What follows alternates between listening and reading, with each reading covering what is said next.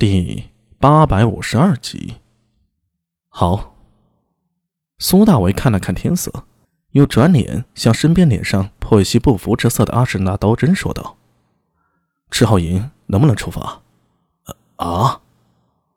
我问赤浩银现在能不能出发？“呃，现在啊。”阿什纳刀真张大了嘴巴，一脸吃惊。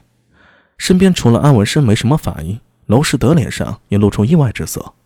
而三名对阵，王孝杰目光微动，嘴角仍带着笑意。卢婉则是眼珠子滴溜溜转着，偷偷把苏大为上下打量着。虽气一言不发，但是看向苏大为的眼神显得更是阴郁了几分。哦，忘了给你们介绍了，这位是苏大为，是赤后营的副营长。大总管命我们以他为首，这次行动都听苏营长的。是，知道了。三名对阵反应各不相同，王孝杰和卢婉都应了一声，只有那崔气呀依旧一言不发，看他的目光颇为不善，不知想到了什么。阿婶那道真这时才反应过来，点头道：“赤后营随时待命，你要说走，现在就能走。”说完停了一停，他又忍不住问道：“呃，现在就要走？”苏大为没接他的话。而是看向娄师德、娄校尉，整队，让他们检查好装备、备马，备三日干粮，半个时辰后出发，有没有问题？诺。娄师德背脊一挺，拱手应下。苏大伟转头向阿什那道真说道：“我们的行动越快越好，天知道消息会不会走漏？你也快去把人手聚集起来，就半个时辰，时间不等人。”是。阿史那道真神情一凛，苏大为把这话都说到这份上了，他自然不敢怠慢。这次要深入敌后方，除了前踪逆行，也要做好打硬仗的准备。唐军乐骑装备与寻常斥候又不相同，出征前除了挑选上好的战马，还要将马喂上金饮料，喂饱喂足，有时间还要洗刷一番，与战马建立亲密之感。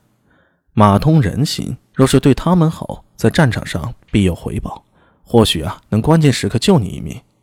除了马，还有衣甲。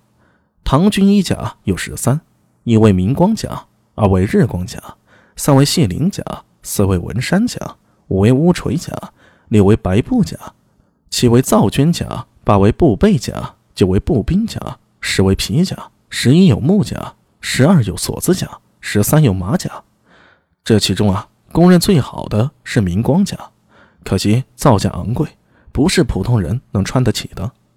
光是造一副明光甲需要六到九个月，修一副明光甲更需要四十多人。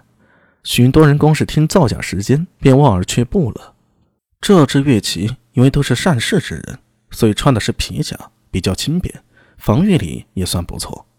如果是重骑，比如太宗时的玄甲金旗，便会配马甲。人马具备演得严严实实的，不过重甲骑属于精锐中的精锐，唐军中也不多见。苏大为至今呢还没亲眼见过。除了马甲和衣甲，人手还配了一只长槊，槊也就是长杆矛，铜槊，分为步槊和马槊。马槊的长度最长能到四米，所以也叫丈八长矛。三国时张飞用的便是此物。槊的前端似短剑，可砍可削，刃部下有留情节，防止在战马高速冲锋时贯穿对手。如果槊穿透了对手，拔不出来，对于骑兵来说，只是失去了长武器的局面。越骑作战主要还是以弓箭为主，所以并没有配那么长的槊，大概也就三米左右。然后便是角弓了，还有四筒箭壶，一筒为二十到三十支箭。四桶装满便是一百余支箭，听起来有些夸张。不过考虑到深入敌后，箭便是消耗之物，作战时不可能尽数回收，多带一些啊也是有必要的。除了弓箭，横刀自然是不可少的，短刀也有切肉用的。最让人惊奇的是，娄师德和王孝杰等三人还分别带有黑布罩起的长武器，悬挂于马背上。苏大为随口问了一声。娄师德向他解释说：“是陌刀。”听到“陌刀”二字啊，苏大为精神一振。可惜娄师德并没有当场展示的意思，苏大为也不好提出这种奇怪的要求。唐刀制式有四：一为移刀，二为杖刀，三为横刀，四为陌刀。其中移刀作为礼兵器使用，似后世的仪仗队，主要是华美，并不考虑实用性。丈刀轻便灵活，用于近身肉搏。有点像倭人武士的斜插，或许倭人是学自唐人也是不一定的。先前岳奇带的短刀便是丈刀，而陌刀又是不同，它是一个传奇。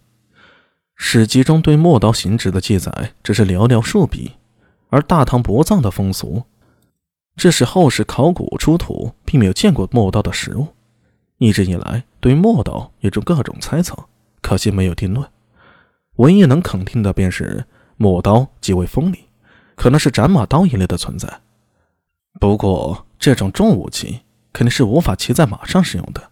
正确用法是步兵聚成方阵，持陌刀并列向前。明光甲，甲光耀日，陌刀锋芒如电，那是怎样一副热血沸腾的场面呢？